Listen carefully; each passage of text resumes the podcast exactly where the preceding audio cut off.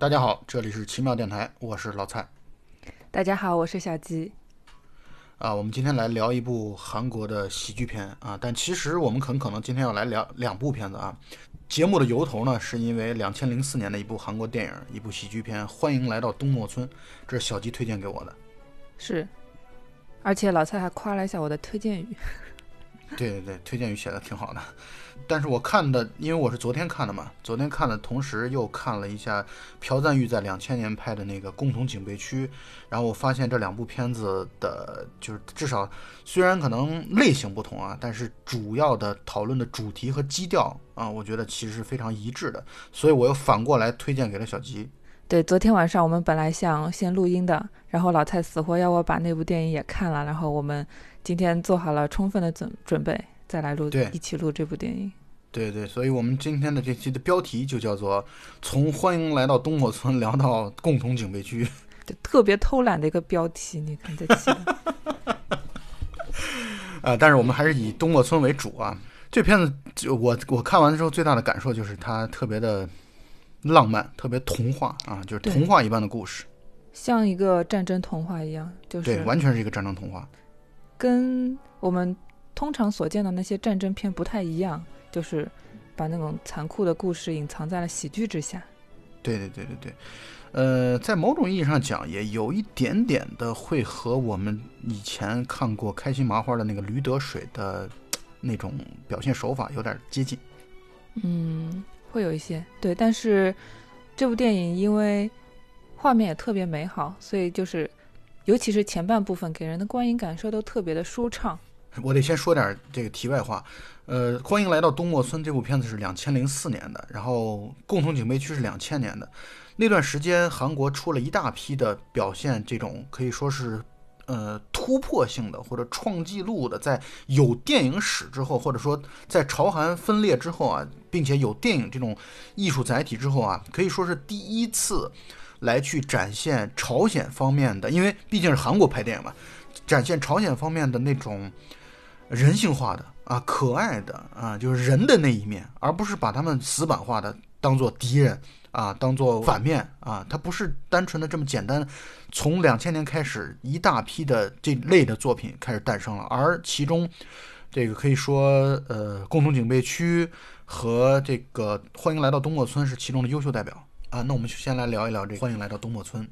这故事一开始其实就相当于出现了三方。啊，这三方是在战争当中呢分别三个不同的代表角色，而它的背景呢，其实讲的是，呃，朝鲜战争爆发之后，朝鲜战争的爆发，我们从历史当中是知道，在一九五零年的六月二十五号那一天，金日成的部队啊，开着坦克，然后就朝南朝鲜的方向进发了，然后引发了后来美军对于啊，当时那个朝鲜方面军啊，朝鲜人民军在进发的过程当中，一路可以说是。所向披靡，一直打到了韩国，也就是南朝鲜端的最南端啊，釜山啊，就本土的最南端釜山港，呃，以至于美美军立刻反应过来之后，然后开始援助南边啊，然后反扑，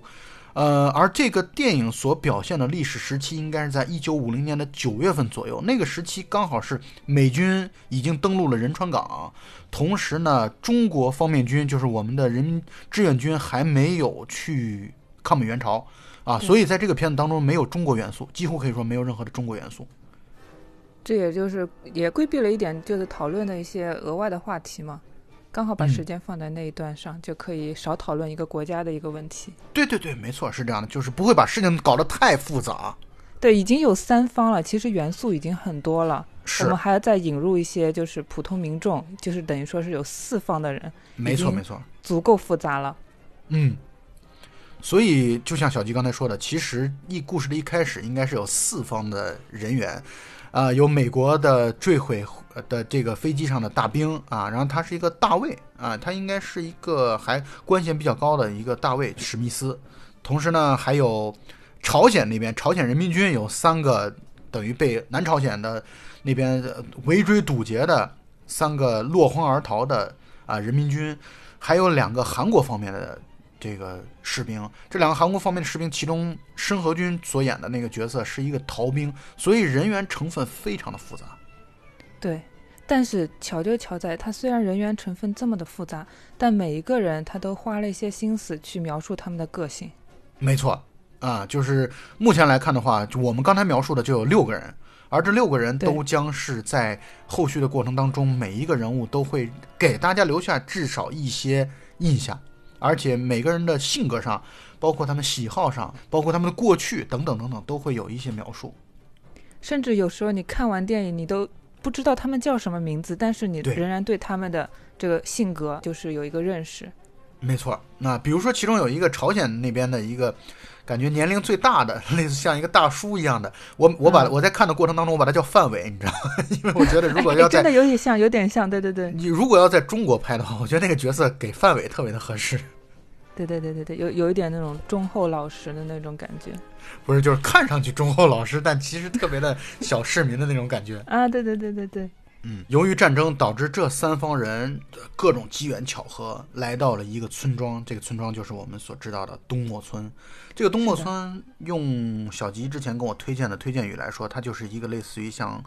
陶渊明的呃《桃花源《桃花源记》啊，对对这样的一个小山村。就是用《桃花源记》当中的话来讲，就是不知有汉，无论魏晋。就这个地方呢，他根本就不知道战争爆发了。是是是，他甚至甚至他们的民众谈起来这个战争的时候说啊，两方打一方，这不是不公平吗？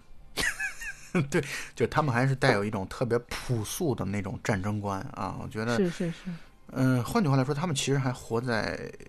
朝鲜时期啊，朝鲜帝国时期，甚至有可能是啊，因为朝鲜帝国时期结束在一九一零年左右啊，那段时间被日本占领了，所以他们的这种心态啊，他们的整个的生活模式状态，都还是一种农耕时代的，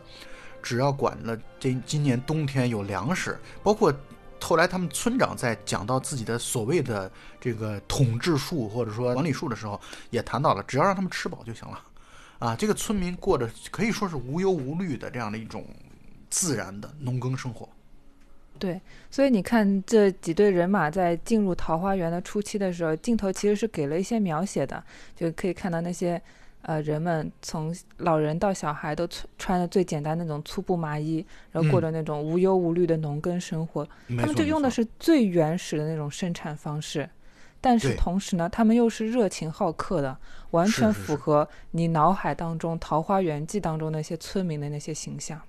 是，就是他们可以说过得不算富足啊。你比如说，他们全村可能就指着一个粮仓，然后来过冬。但是呢，他们过得相当的，就是从心态上来说，相当的闲适，相当的怡然自得。然后，并且呃，感觉村民之间的关系非常的融洽，就是可以说这就是一个童话般的这样的一个世界。对，但是由于外人的进入，因为尤其是三方比较复杂的正在交战的人员的进入，导致当时村里的气氛一下子就变到了极其的紧张。当然，村民根本就没有意识到这个事情。对，他们就觉得，哎，这些年轻人火气真大，哎，真是的，吃饱了没事儿干。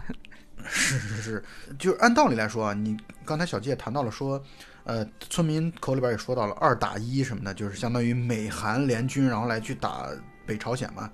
但是呢，在这个片子当中，其实三方之间的关系也非常的微妙啊，就是三三方士兵或者说三方军队的这样的一个关系也很微妙的原因在于。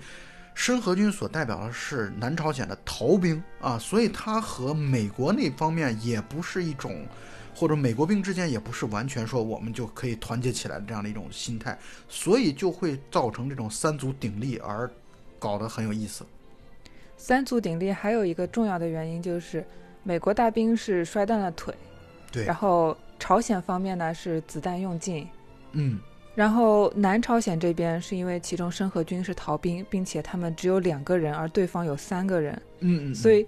整个局势错综复杂，而他们又不想让对方知道，其实自己并不想开战，还是就是国家荣耀，为了面子问题，我们必须得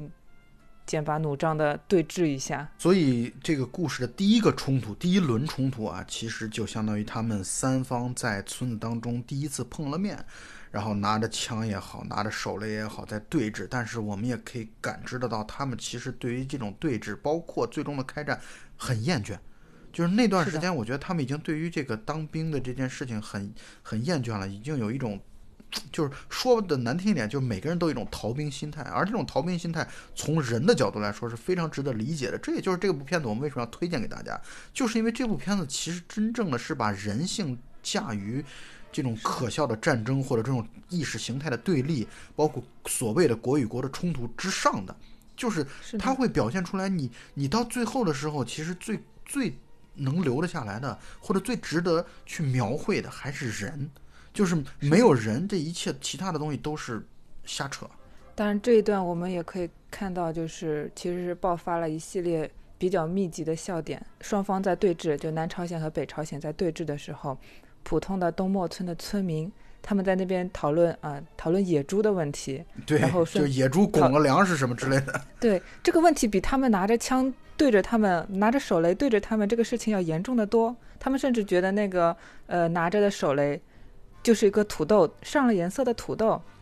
就觉得啊、这些人真的是吃饱了没事儿干，火气特别大，哎。他们会觉得那个枪就是一个铁杆子杵着而已。对，而且有村民就还会说啊，你们这边的那个问候的习惯好奇怪，居然是拿铁杆子杵着人的脸，你们这边真是无法理喻，真是一点都不好客。这个就跟北朝鲜的军官在那边说说，为什么这个村一定是没有驻兵的，因为他们根本就不认识枪是什么东西，完全都不害怕枪。对对对，没错，就是他们那个可以说是完全没有见过这种现代武器啊，所以呢，这种恐惧感就就没有。第一段的那个对峙啊，那场戏其实非常的重要。嗯、对第一呢，就是他会他会把这个剧情的冲突第一次来到一个小的高潮。第二个呢，就是他在这个过程当中贡献了，呃，可以说是呃现代军人与呃古老村落的村民之间的这样的观念和意识上的冲突啊，在那一刻得到了最强的一种体现和升华。第三呢，是贡献了全片当中极其美的一个画面。我记得小吉推荐语当中专门谈到了这一点。他们等于呃北朝鲜那边拿着手雷，因为他们枪当中都没有子弹了，然后拿着手雷不小心误掉了一个手雷的情况下，然后被南朝鲜那边的生和军扔到了。粮仓当中，然后把粮仓给炸飞了。炸飞的同时，把玉米棒子等于给做成了爆米花儿，然后那个爆米花下起了爆米花雨，用极其慢的升格镜头加上九十让的配乐放在那儿，那是全片最浪漫的第一个场景。对，那我们这里就要提一嘴，就是这个导演他其实是拍广告片出身的，对所以你可以看到这部电影当中所有的场景，包括呃他描述桃花源的那个村落的形象，它都是非常美的。有几帧你可以截下来做屏保，完全没有问题。啊，你看啊，那个凡是拍广告出身的导演啊，对于那种用极短的镜头，或者说极短时长的镜头、快剪的镜头来去表现美好或者极度的浪漫，这种意象化特别强的，他是有很强的实力的。我给你举个例子，咱们之前讨论的那个，呃，被嫌弃的松子的一生，中岛哲也也是拍广告出身的，所以他们这些就是对于这种强对比的、强色彩的这样的一种一种一种展现，浪漫啊，或者甚至有的时候夸张的，但是又符合逻辑的，呃，符合表现手法、表现逻辑的这样一种方式来去展现，他们是特别有才华、特别有才能。再加上那段时间配乐一起，说实话，你就算不知道那是久石让配乐的，我觉得那个配乐特别的久石让。是是，那配乐真的特别的久石让，你是听着这个觉得像久石让的风格，完了之后你再去查一查，果然是。所以由于他们把这个粮仓给炸毁了，导致他们其实心存愧疚，因为那个粮仓，刚才我们也说到了，这是这全村可能要储备过冬的这样的一个对储备粮，以至于接下来他们虽然彼此之间还带着这种仇恨，或者说，其实这种仇恨很很莫名其妙啊，这种仇恨就属于。几人之间是并没有仇恨的，完全是这种意识形态和国家对抗所导致的阵营不同所导致的这种仇恨。虽然还带着仇恨啊，但是也觉得这事儿大家都有责任啊，所以就开始帮着啊这个村里来干活儿，包括收土豆啊、什么种地啊等等等等。是，而且我也觉得，就是最终做出决定的两方的，就可以说是长官吧。两方的长官其实心里都有一点，就是并不想返回战场的一种心态。我同意你的观点。哎，再加上他们就是对炸毁了村民的粮仓这件事情心怀着非常强烈的愧疚感，所以就是主动想要留下来，那个帮他们收粮食。嗯嗯嗯，没错，是这样的。因为这里边其实也是有背景的啊，这个背景就属于那段时间，呃，已经处在美军在帮助南朝鲜啊反攻，向北边来去反攻的这样的一个阶段，所以其实朝鲜人民军是且战且退，而且被打得很惨。这个片子的一开始其实就展现出来这一点，所以朝鲜人民军那边，我觉得他们产生对于这个战争的懈怠，我觉得太正常不过，而。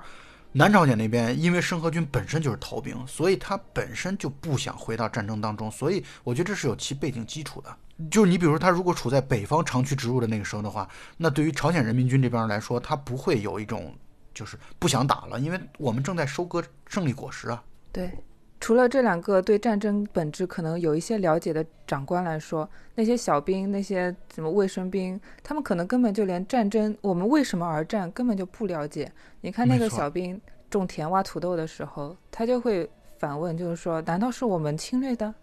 然后直到他的长官告诉他，对，确实是我们攻到那个南边去的。他有一种那种不可置信，但是又不得不服的那种表情。对，那是因为这个地方又要说到历史了。这个这个，现在无论解密的多方面的，包括从前苏联地区俄罗斯解密的一些当时的文件，都显示出来，其实朝韩战争是北方先发动的。但是金日成当时所提供的说法是李承晚的部队先动的手，也就是南方先动的手。但其实现在所有的证据都指向当时是北方先发动的。但是他对于自己的军队来说要做宣传，就告诉他，你看。南方先挑头了，先挑事儿了，他侵略我们，我们必须要反击，这样的话才会给他的这种战争的合理性或者正义性来提供注脚。但是呢，对于小兵来说，他当时就会接受。可是作为朝鲜人民军的，就是有一定程度的，不能叫高级将领，因为这个片子当中那个这个士官其实也只是一个小小的头目而已啊。嗯，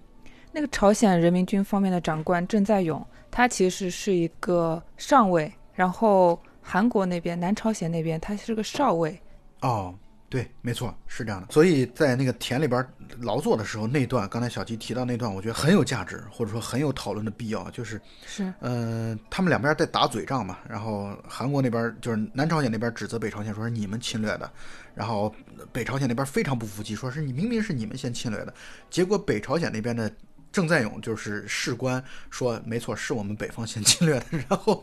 那个北方的小兵其实就有一种价值观被震惊到了那种 错愕感。对对对，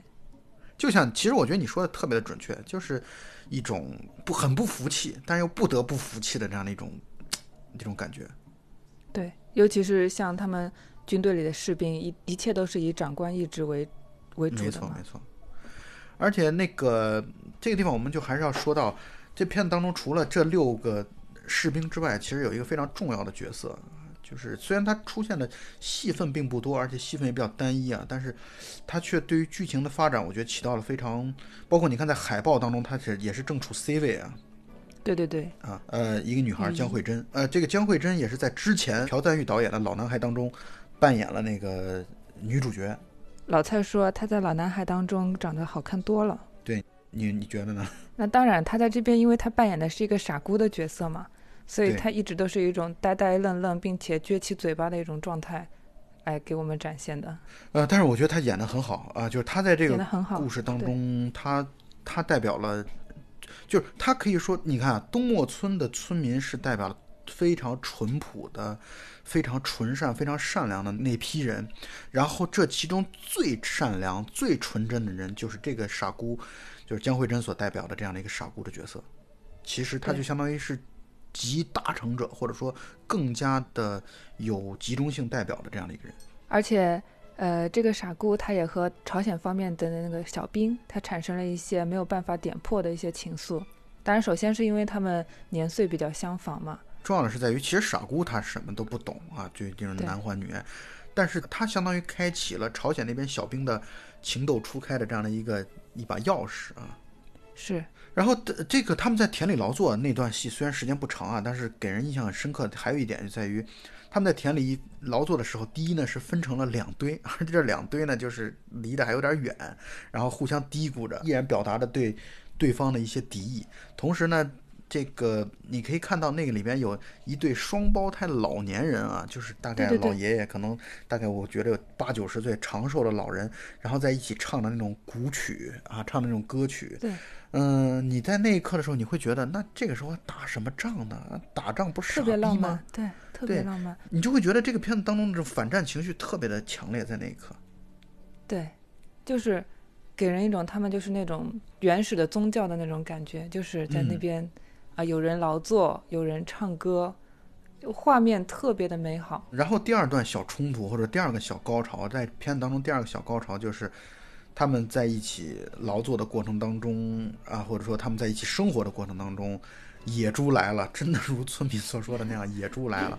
野猪来的那段戏，我觉得导演用一种极其就可以，甚至我觉得都不像电影化的表达，对，特别夸张，对，非常非常夸张，以极其慢的，包括演员的表演是那种特别夸张，面部表情甚至有点狰狞的那样的一种表现是，方式，来表现野猪来的时候。但这一刻的时候，你会觉得那什么国家、什么意识形态、什么南北冲突都是扯淡。那个时候，大家就联手的来去面对自然界的这样的一种外力的。侵袭就够了，而在那一刻的时候，自然而然的两方开始第一次联手了，然后你救我，我帮你，然后我们最终共同的战胜了野猪，而且双方还呃有点儿我怎么说的夸张一点，有点含情脉脉的望着对方，那是我觉得他在片子当中的第二个小的高潮。对，第二个小的高潮，一开始是南朝方面就是救下了北朝的一个小兵，没然后，呢，大家齐心协力把那个野猪绊倒，再通过呃美国大兵史密斯的递过来的拐杖，一把戳死了那头野猪。是是是，所以那刻你可以看到的是。村民其实就是傻呆呆的看着，因为村民对于野猪可以说是毫无抵抗能力，而这六个男人共同携手把野猪给战胜了，干倒了。对，然后最后大家齐声欢呼的那个场景，就给人感觉就是，哎呀，我们这些外来的那些外人，他还是很有用的，也是对我们村里特别好的那些人。对对对，这个野猪来临之前啊，提到了一点桥段，就是村子里边的寡妇跟村长说，你希望赶外人走，因为这些外人感觉对我们的村子施加了坏的影响。我感觉我儿子越来越野了，等他们要走的时候，我儿子也会被带跑了。所以他们就那个时候，你你要知道，这个片子其实表现的很浪漫，但是呢，也会有一些现实的这样的一种考量。你因为他们毕竟打破了或者打村子再好客啊，这个村子就算再好客，他们还是或多或少的打乱了村子的平静的生活。再加上你看他们的那个戾气那么重，火气那么大，村子村民也不是那么也不是傻子，虽然没见过枪，但是总见过人吧？人的这种发火对于村子的这种平静的秩序是一种干扰，而在战胜野猪的那个场景之后，大家终于从心底接受了他们。对，而且那个小男孩的妈妈就是东国妈妈，就是跟北朝鲜的那个士官郑在勇，竟然就是有那么含情脉脉的一眼，对就突然就有一种暧昧的情愫。对对对对，但是我觉得很自然，就是这个过程很自然非常的自然。就是那个那个女的呢，虽然她不是真正的守寡，但是她老公等于跑了啊，跑了八年了，等于她独自把孩子带大。而那个朝北朝鲜的士官呢，其实呃，对于那个东国那小男孩也是关心有加，所以他自然而然的就会把这样的一种情愫带进去。而这个设置它有趣的还在于哪儿呢？你看，其实我们从呃片子当中，包括历史时期背景啊来去判断，东莫村其实应该是处在南朝鲜地区的啊，因为那段时间还是处在北方被南方就是在南方地区来去来去反攻的这样的一个阶段，所以呢，一个南方村落的寡妇和北方方面军的士官之间的这种情愫。那就更加体现出来这种南北的融合，你知道吧？就我，所以我觉得他这个人物的设置是非常有他的意味在里边的。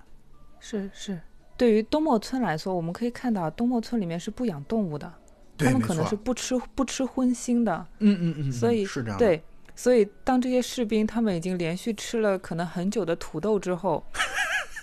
对，再加上发现村民好不容易打了一头野猪，居然要把野猪埋了之后，这件事情他们没有办法接受。而且这个表现手法特有意思的地方就在于，两个南朝鲜方面的那个士兵，然后在半夜睡觉着呢，然后突然想说，哎呀，他们都不吃，他们竟然打了肉不吃，很奇怪，还把它埋了，所以咱们要不把它们挖出来吧？结果他们跑到那个埋野猪的地方的时候，发现三个北方的人正在烤猪肉吃，那一刻。他们演得非常好，包括尤其是那个申河君演得特别的好，就是在接受北方递过来的猪肉的时候，做了非常复杂的心理活动，但又安然接受，然后大家在一起其乐融融的开始吃猪肉，并且我我当时就猜到了，我说那个美国兵肯定也会出现的，结果果不其然，美国兵也一起出现了，六个人一起在欢乐的吃烤肉，这已经是他们当时那个关系达成了一个大团结的一个比较融洽的一个状态的一个表现了。没错。那是我觉得那是第一次，他们可以说第一次团结起来啊，或者说是就是那个是主动团结起来。就是你在杀野猪的时候，它其实是一种被动团结，但是在吃烤肉的那一刻，他们是一种主动团结。而且这里边还有一个，你知道它的这种笑点主要来源于两个方向。第一个方向是身份上的这种笑点，就是你看他们有北方的，有南方的，有美军的，有村民的这种。彼此之间不同的文化冲突，这是笑点密集的第一个体现。第二个体现的其实是语言方面的这种笑点。这个在之前这个村子里边唯一的那个老师在给孩子们去教英语，包括跟美国大兵做那种英文的那种对话的时候，就已经体现出来这种，或者说想要去体现导演关于语言的这种冲突当中的喜剧了。但在吃肉的这一刻的时候，我特别注意到了一点，就在于大家在吃肉的过程当中，前半段可以说没有任何的语言，不需要交流，不需要说话，你只需要把肉递过去，对方就会美滋滋的啃起来。而真正开始说话的第一个说话的是美军。我在想这个问题是这样的：南北双方他们是有这样的意识形态，包括国仇家恨的这样的一种冲突，但对美军来说，他们所谓的联合国军其实来这儿就是工作的。他没有那么多的这种这种仇恨包袱，任何其实仇恨包袱根本就不存在啊，所以他作为最先开口打破这样的一种语言沉默的，虽然他说的话他们听不懂，但是我觉得他作为这样的一个角色，这代表了，这我觉得是非常有代表性。是，所以这说明什么？虽然我们文化之间有隔阂，但是我们想吃肉的这个心情还是非常一致的。这也是，对，这也是，其实就是。也是反战的一种体现吧，就是天下人民其实都是差不多的，大大家都有一致的情绪、一致的心情、一致的爱好，对吧？就不要因为意识形态的问题，非要斗个你死我活的。你知道接下来它的这个有两个地方的展现更加强烈的来去凸显了这一点。第一个呢，就是他们在那个泥水里边摸爬滚打了那么多长时间，所以衣服早就脏了。所以下一个画面，他们吃完野猪肉的下一个画面，下一个场景就是一个晾衣服的杆子，上面把他们六个人的衣服分别都晾在一起。那一刻就像彩旗飘扬一样，而那一刻就像这些彩旗是是团结在一起的。以及他们换上了村民的衣服之后，你可以看到，除了老外看上去就老美看上去是一个老外之外，你看他们那些韩国，当然本身也是韩国演员啊。我说，你看他们那些，不论是北朝鲜的方面军还是南朝鲜的方面军，穿上村民衣服之后，你说他们有什么区别？他们有有那一刻的那种统一感，或者说那种融合感，我觉得通过这个服装的表现是极其的强烈的。对，所以其实也是需要几件就是起冲突的事情，然后让几方人能够融合在一起。包括他们这次换衣服，村民也意识到了，他们把自己身上的衣服、外来的衣服换掉，换成了他们当地的衣服，代表他们愿意跟当地人融合在一起。包括也代表他们之间愿意融合在一起。对，是的，是的。你看他们晾衣服的时候都是交叉着晾的。对，一件南朝鲜，一件北朝鲜，一件没错没错没错，这明显代表了导演的意图啊，就是这样的一种向北方示好的意图。我觉得，所以你可以看到那个艺术作品当中，呃，一般来讲是这样的，就是就是因为在我们现在看到全都是韩国的片子嘛，就韩国导演或者文艺界的人士、艺术界的人士啊，他们其实对于统一是有非常强烈的这种诉求的，或者说他们很非常强烈这种统一的意愿的。呃，所以他们拍了大量的片子来去表现这一点，而且从新世纪以来的这种片子当中，对于只要表现朝鲜啊，其实都会或多或少带有一种同胞之谊，就是很难再像你像我们以前所看到那些样板戏当中，对于国民党反动派所表现的那些，就是把他们表现的又蠢又坏的。就是他们以前拍片子也是这样的，就是在进入新世纪之前啊，上一世纪他们在拍电影的时候也是那种刻板的印象，但就是自从共同警备区之后，然后来去开了这样的先河，就是在表现北方的这样的一个人民军的这方向的时候，不是把他们表现的像恶魔一般，像蠢货一般，而是有血有肉的，而是有人的光辉的，人的光芒的。我觉得这其实是很好的艺术表达。我觉得或者说我认为这是一个非常有。值得提倡的艺术表达是的，所以他们在这部电影当中，他们塑造的反派就是美军了。当然不是说 Smith 这个人是，主要是美军方面又蠢又坏，是吧？而且你要知道是这样的，就是他这个片当中的呃，刚才我们不是说了几点吗？第一个就是，呃，小吉刚才也提到了，在美食面前啊，可以说是无国界的啊。第二呢，就是当他们服装换成一样之后，也能够表现出融合。第三个就是他们后来在，他们真的度过了一段快乐的时光。他们一起在美美国的那个大兵啊，美国那个大卫史密斯的那个呃，相当于是建议下，他们开始玩起了橄榄球啊。你可以看到，在美食和体育面前，这个其实都是无国界的。就是这些美食和体育是能够迅速的使得全全世界的人们。啊，放下成见，放下意识形态的对抗和冲突，啊，放下国别与国别之间的这样一种这种仇恨，呃，而单纯的展现人的那一面。他们在包括在滑草啊，就像滑沙一样，在草地上，然后坐着那样的一个毯子或者垫子，然后一起来去比赛。那一刻你会觉得他们非常的融合，那一刻你会觉得，那那国界算什么呢？或者说，或者说国别又算得了什么呢？而且你可以发现啊，当他们开始真正融合村庄的时候，南朝鲜的那个军官他表少尉，他其实是一直都是一种比较若即若离、比较冷漠的一种状态的。他有一次他独自去滑草，其实这也是代表了他已经愿意去融入当地生活的一个状态嘛。就是之前他们去滑草的时候喊他去，他肯定是不去的，一概拒绝。对，但是他那天他一个人独自去滑了草。滑了草之后呢，他躺在那儿就想起了往事。对他躺在那儿，那叫卧草，你知道吗？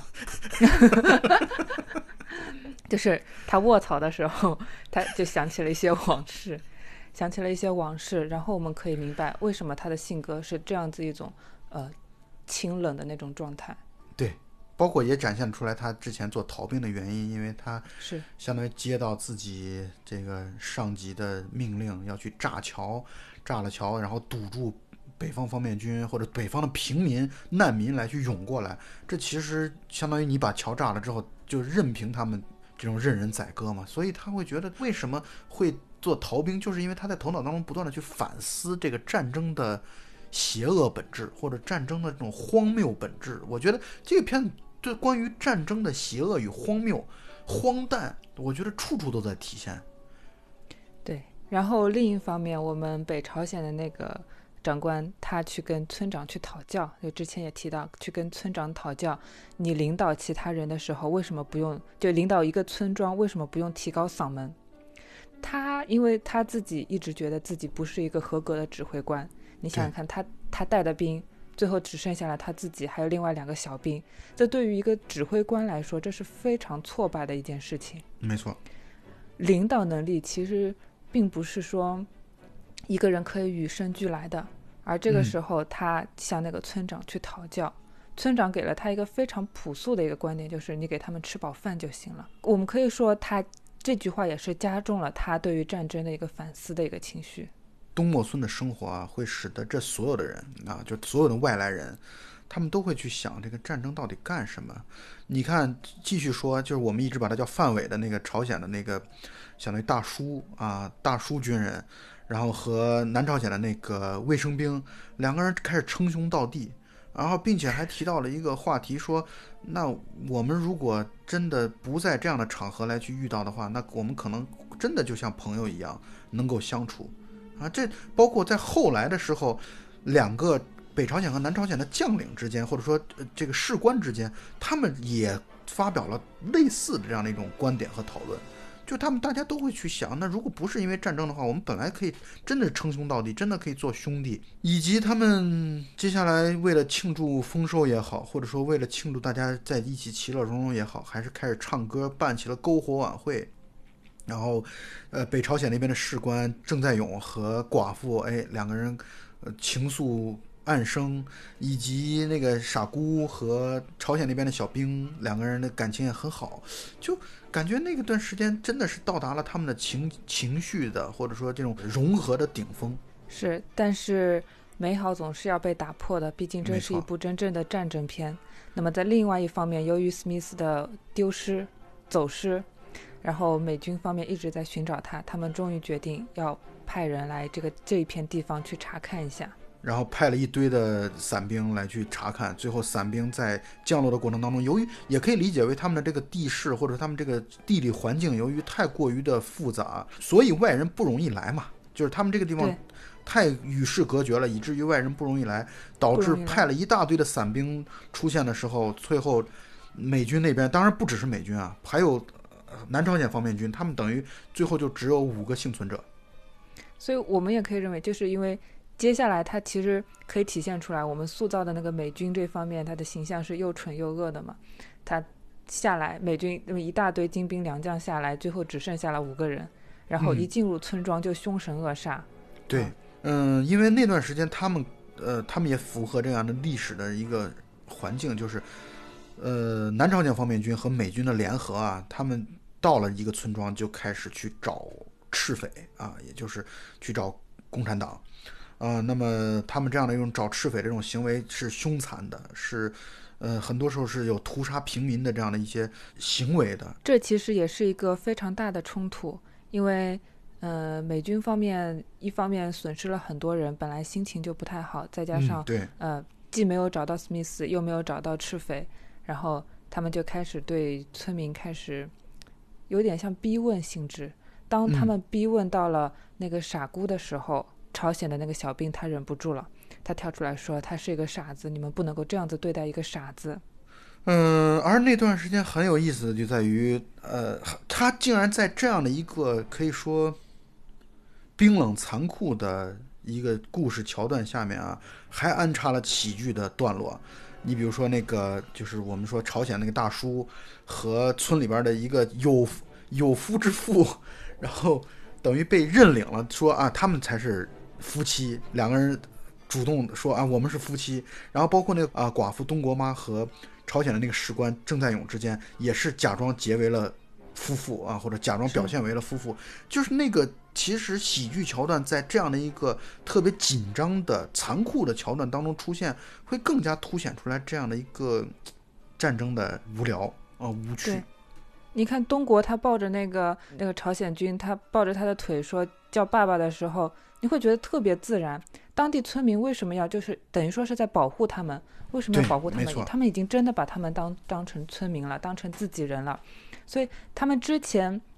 劳作的时候，村民其实心里一直在嘀咕一件事情：他们是不是把那个粮仓填满了就会走了？嗯，他们是并不愿意这种事情发生的，但是呢，他们心里又暗暗的知道，他们可能留下来就只是为了弥补一些啊愧疚之情啊，给我们把这个粮仓填满了，我们的村庄可能又要回到原来的那个样子了。这些年轻人是有他们自己的使命、自己的生活，还有自己的家的。美军的一次可以说是带来的另一次冲突，让这些村民和这些南朝鲜和北朝鲜的士兵们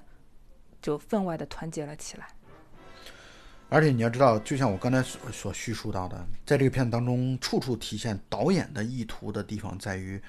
你看前面安排东国妈和朝鲜那边的北朝鲜的这个军官之间的这样的一种感情，这代表了一种南北的融合。再加上在这场冲突当中，第一个真正可以说是反抗啊残暴的这样的一种美军的，而是南朝鲜方面的这个申河军。你要知道，这其实代表了一种，就申河军如果他是一个那种残暴的南朝鲜方面军的话，他完全可以和美军联合起来，因为他们是相当于大家都是同一个方向上的。这也就是村民的口中所说到的二打一的问题嘛。但结果是他第一个站出来去反抗这个残暴的美军，我觉得这其实很说明问题，就很说明导演想要表达的意图，就是在那一刻的时候，不要再分什么南北了，不要再分什么这种冲突了啊！就是我们应该站在人性的角度，你不应该那么的凶残的面对村民，不应该这样的去对无辜的村民，呃，去手无寸铁的市民或者手无寸铁的村民，然后来去施以暴行。我觉得这代表了人的最基本的跟阵营无关的这种意图。然后南南北朝鲜军分别就是以非常迅速的、果决的去处理了幸存的四个吧，四个美军。对，然后啊还剩了一个，对，还剩了一个南朝鲜的士兵被那个史密斯用砖头给砸昏了。嗯，对，这段时间你可以看到他们等于是六个六个人啊，然后三方面，然后都齐齐的跳了出来，然后把五个人给解决掉了，其中干掉了四个，还有一个留下了。那个留下的人后来也有用处，就当了翻译。对，史密斯终于有人能够听懂他在说什么了。对，没错，我觉得这也是剧情的需要啊，这其实也是一种剧情上的一种啊要求。在这一番非常激情澎湃的乱斗当中，啊，一顿操作猛如虎，几个美兵全部都被干倒了。但是意外还是发生了。我们这边象征纯洁的那个傻妞，她其实有自己的名字叫雨衣。那个傻嗯妞她可能被意外的击中了，嗯，一共就误伤了这么一个人，而她刚刚好是那个傻妞。对，朝鲜方面的小兵马上当时就忍不住了，情绪马上就上来了。我觉得这段戏处理挺好的，在在于啊，没有过分的煽情啊，就是虽然已经有煽情的成分在了，但是没有过分的煽情，就是他没有把它一直留到最后，他其实这相当于人的最内心深处的最纯善的部分，然后被撕毁了，被毁灭了，然后你就会意识到战争是多么的残酷啊，多么的不留情面啊，多么的把美好撕碎给你看，这就是一个悲剧啊。悲剧的定义就是这样的，悲剧定义就是把美好的东西撕碎给你看，而这一刻它就发生了这件事儿，而再次让我们认识到战争是多么他妈的操蛋啊，战争是多么的糟糕。所以这个地方我其实我特别强烈的想要说到最近的一些。就是我们网上流行的一些观点啊，就什么我们叫嚣着去武统哪里哪里，我觉得这个事情特别的糟糕的地方就在于，无论在任何时候，我觉得战争都是要去，你甭管你带有什么样的正义的目的，我觉得你都应该，你都要应该审视战争这件事儿的荒谬。战争这件事情真的不是像我们想象的那么的说哦，OK，我们是去解放他们的，我们把他们一解放，他们就大路朝天的，大家一起团结的、快乐的生活在一起，没有那么简单。这件事情只只要有战争就会有伤亡，只要战争就会有误伤，就会有死亡，而那种死亡呢，我们承受不起。你，我觉得有人性的人，你对任何一个。任何一个正常的生命的陨落，你都应该感受到难过，而不是说啊，没关系，我们去，我们把他们统一了吧。这个我觉得统一我们当然是完全支持的，但是我们不应该总是一味的强调以武力的方式去去做到它。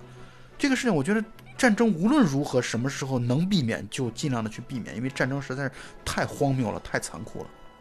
是的，我相信就是我们这一代人，包括我们的父母辈，因为从出生开始一直处在和平当中，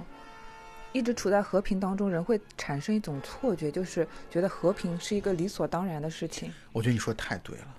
战争实在是太残酷了，这就是我们在影视作品当中能够不停的反思，包括文学作品当中，我们可以得到反思的一件事情，就是我们其实是没有办法去承受战争所带来的后果的。我就举点别的国家的例子吧，咱们就举举二战的例子吧。你比如说，你说像德国，在二战的时候去打苏联啊，去打苏联，那你说那的时候所谓的少数服从多数，好的，那大部分的人也许是支持纳粹去进攻的，可是还是有很多平民是不支持的。可是这些人在苏联反攻回来的时候，有一本小说叫做《柏林的女人》。就专门讲到了苏联红军到了柏林之后，开始大肆的烧杀抢掠，然后包括奸淫妇女。那这个过程当中，那些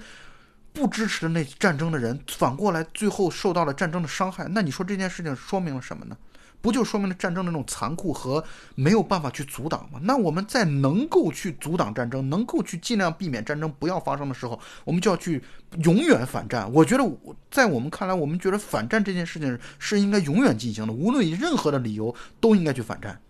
对同时，战争还会带来很多的呃负面影响以及次生灾难，可能这都不是几年时间能够缓解的过来的。你包括现在，其实我们都还是依然笼罩在二战所给我们带来的一些恶果当中的。是的，是的，像我爷爷奶奶辈，他们完全没有办法去提起那一段的生活，包括战争带来的一些死亡带来的呃贫穷带来的颠沛流离。这个，因为我们长期处在了和平生活当中，你可能从文字的叙述当中觉得这种生活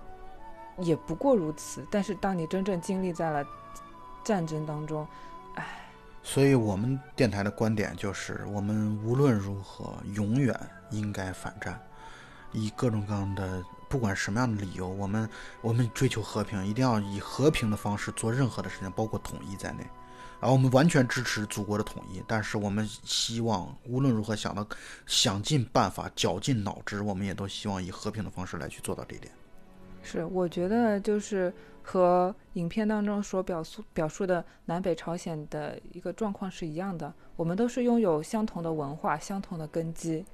我们完全是有理由成为同胞，站在一起，站在同一阵线上的。而且大家不要说什么我们想统一，他们不想这种话。我觉得真正的人啊，都是希望和平的。我觉得什么事儿都是可以谈的。啊，不要总是说没办法了，必须得打。我觉得这个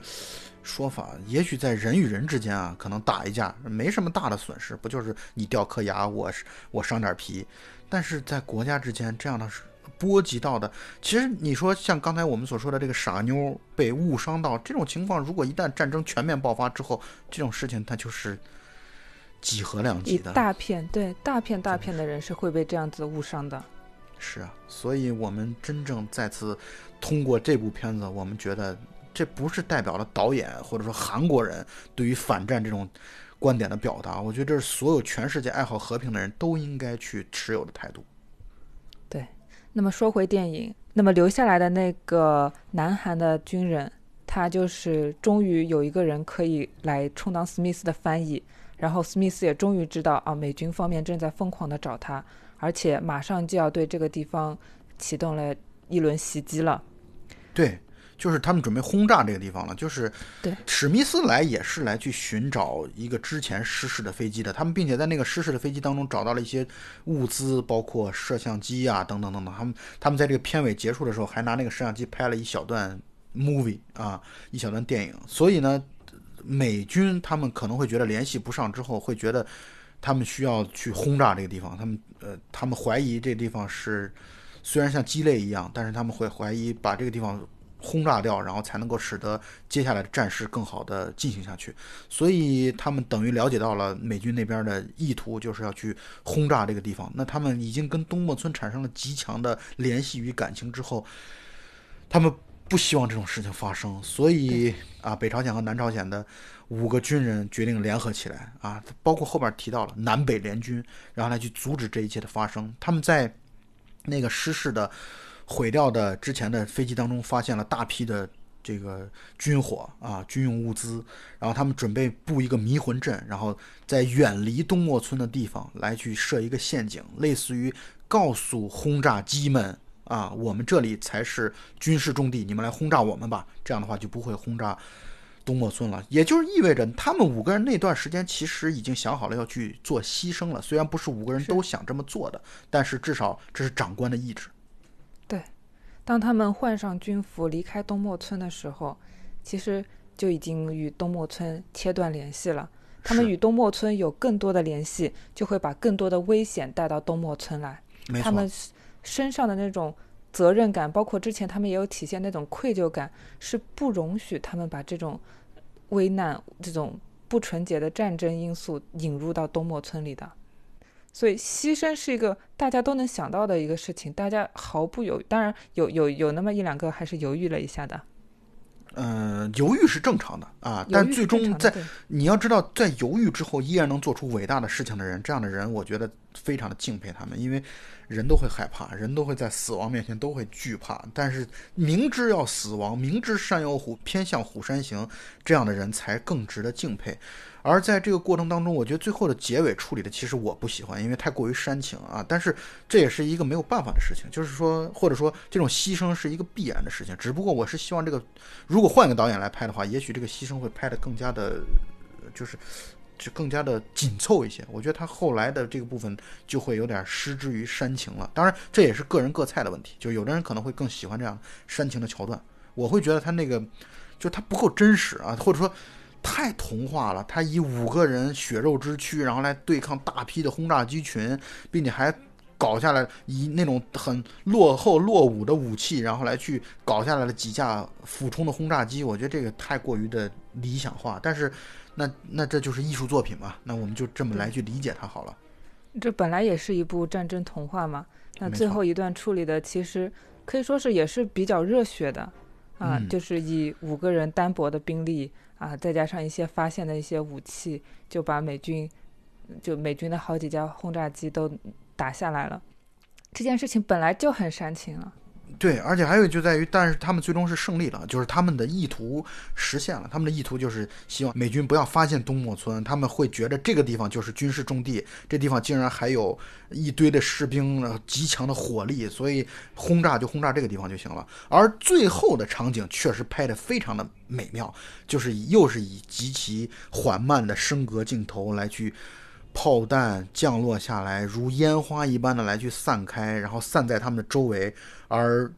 几个士兵都在这种散落的炮弹雨当中，自然我们可以想象到他们光荣的、壮烈的牺牲了。在最后烟花一般的炸弹中，其实几个男人相互对望的时候，我在他们眼中看到了一种相惜之情，没错，惺惺相惜的那种感觉。他们在最后一次指挥的时候，朝鲜方面，因为他是一个上尉嘛。上尉他主动的提出来说：“啊，我们这次行动就交给表少尉来指挥。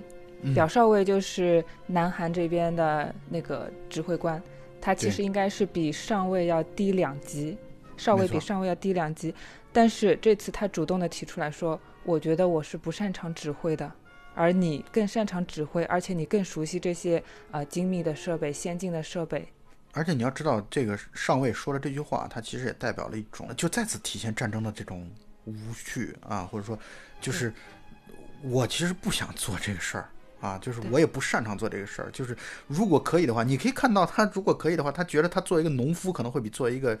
士官会更加的擅长啊，那就是再次印证了战争的无聊。然后最后，他们欣然地迎接了死亡，而不知情的村民就在远方远远地看着啊，远方山谷里面好像有一些火光在那边。整个影片的最后，最最最后，我们看到了一幕，就是当时他们在初到东莫村的第一晚上，对峙结束之后，他们纷纷的昏睡过去之后，那个傻妞，傻妞。进屋来，绕着他们转了一圈，然后在那个小兵头上插了一枝花。这是影片的结束的片段，再一次的回顾了我们这个他们在东莫村的时候啊那种美好的一切美好的开始。嗯，没错，是这样的，反战情绪或者反战意图非常的明确啊。其实从片子的一开始就表现出这一点。而且你要知道，呃，这个片子从一开始其实也是一种不能叫开创性，但至少是一种非常大的突破的，就在于，如果你注意到的话，他片子一开始就是站在朝鲜人民军的那个心态方向上，就是他们是作为主角，以他们的视角来去展现他们遭到了伏击。你知道这种情况在。以往的这种朝韩战争片当中是很难见到的，就在于以往的朝朝韩战争片都是韩国方面要么被伏击，要么我他去主动的去去追击等等等等。这个视角的转变，这也体现出来一种示好啊！这其实这是这个片子当中非常不能叫独创性，但至少是很有特点、很有代表性的一种表达方式。从头到尾就表现出来这样的一种融合，包括他们在最后牺牲的场景的时候。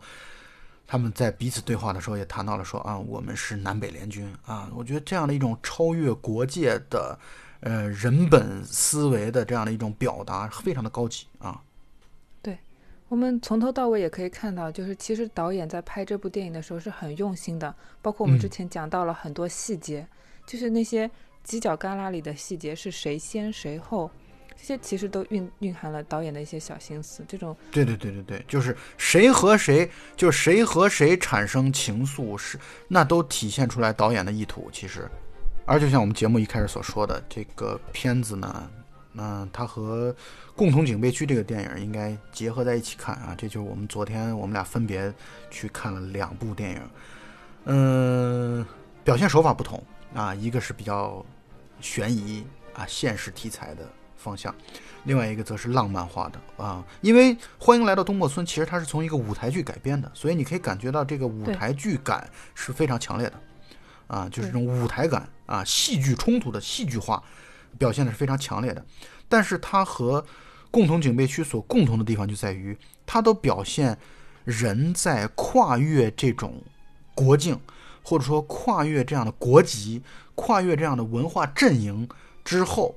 啊，人与人之间的团结、交流啊，和放下隔阂之后的这样的一种融合。我觉得这是这两部片子的共同点，因为《共同警备区》讲的也是，而且讲的更加的极端，就是守着三八线的韩国和朝鲜方面的士兵，由于一场救命之恩所导致的两边士兵的年轻人一般的融合，他们一起听流行音乐，啊，一起吃这个巧克力派，一起喝酒，一起玩各种各样的游戏。我觉得你到那一刻的话，你会觉得这种。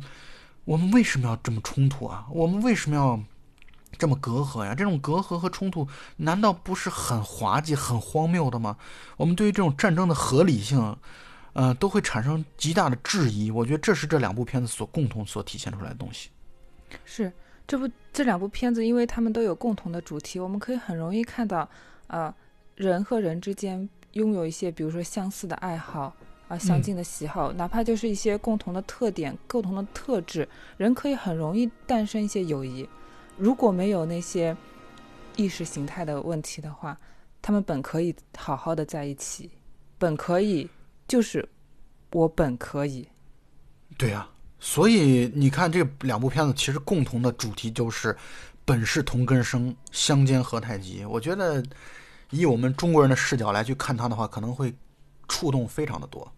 所以我在我的观感是这样的，就是我觉得，呃，当然这也是个人喜好的问题啊，就是我会觉得《共同警备区》这个片子从电影的角度来说极好，因为它无论从叙事结构上啊，包括这样的一种向罗生门致敬的这样的一个人与人的表述与真实情况之间的差距，包括人和人不同的对于不同的人对于同一件事情的表述会有很大出入的这样的一种表现，很高级。然后故事结构很高级，然后以及故事的主题很高级啊，超越了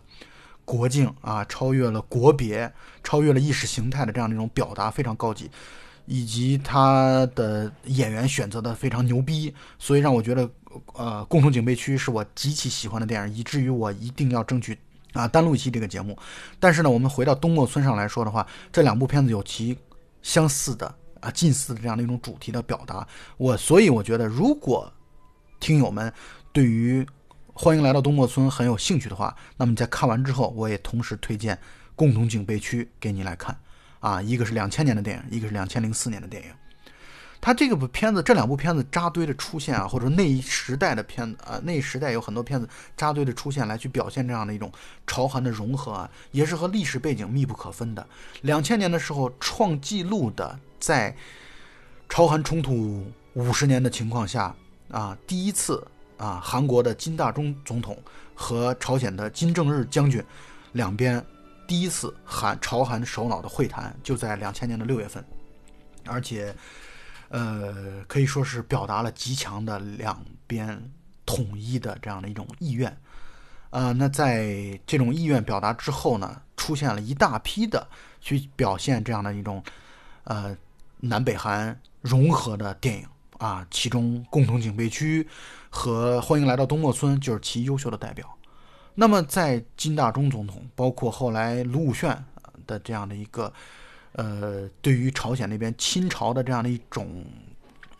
意念或者说意识的影响之下，就出现了一大批的这样的一些作品。而后来李明博啊、朴槿惠上台之后，韩朝关系又降到了冰点，一直到文在寅总统啊之后，朝韩关系又有了松动啊。文在寅和这个金正恩已经会晤多次，以至于现在又会出现了像铁雨。啊，像白头山这样的一些作品，所以你说这种艺术作品啊，它和这种意识形态啊，和这种这种政治环境啊是密不可分的啊，它是必然有其强的时代背景的，而也正是有这样的时代背景，所导致了出现了像呃 JIC 共同警备区啊，欢迎来到东坡村啊这样带有对于朝鲜方面极强示好的这种艺术作品，我觉得这是特别合理和正常的事情。从我们普通观众的角度来说，我们还是希望看到这样的融合。我们希望那些战争片更多的都是处在存在于想象当中，或者是对于很久远的历史的那样的一种描述，而这种描述战争也本身是带有一种反战的情绪的。作为和平爱好者来说，都应该有这样的一个心态，这样的一个态度。所以，我们通过这两部比较优秀的韩国电影，其实由人观己啊，我们也是希望。韩国和朝鲜能够早日的统一啊，和平统一。但我也希望我们的大陆和台湾地区能够早日的和平统一。我觉得这都是作，无论是作为一个和平爱好者，还是作为一个中华人民共和国的公民，我觉得我们都会有这样的一种强烈的愿望和意识。但是前提都是和平。我希望我们世界和平，希望世界和平。嗯，那么本期节目到此结束，大家再见。大家下期再见。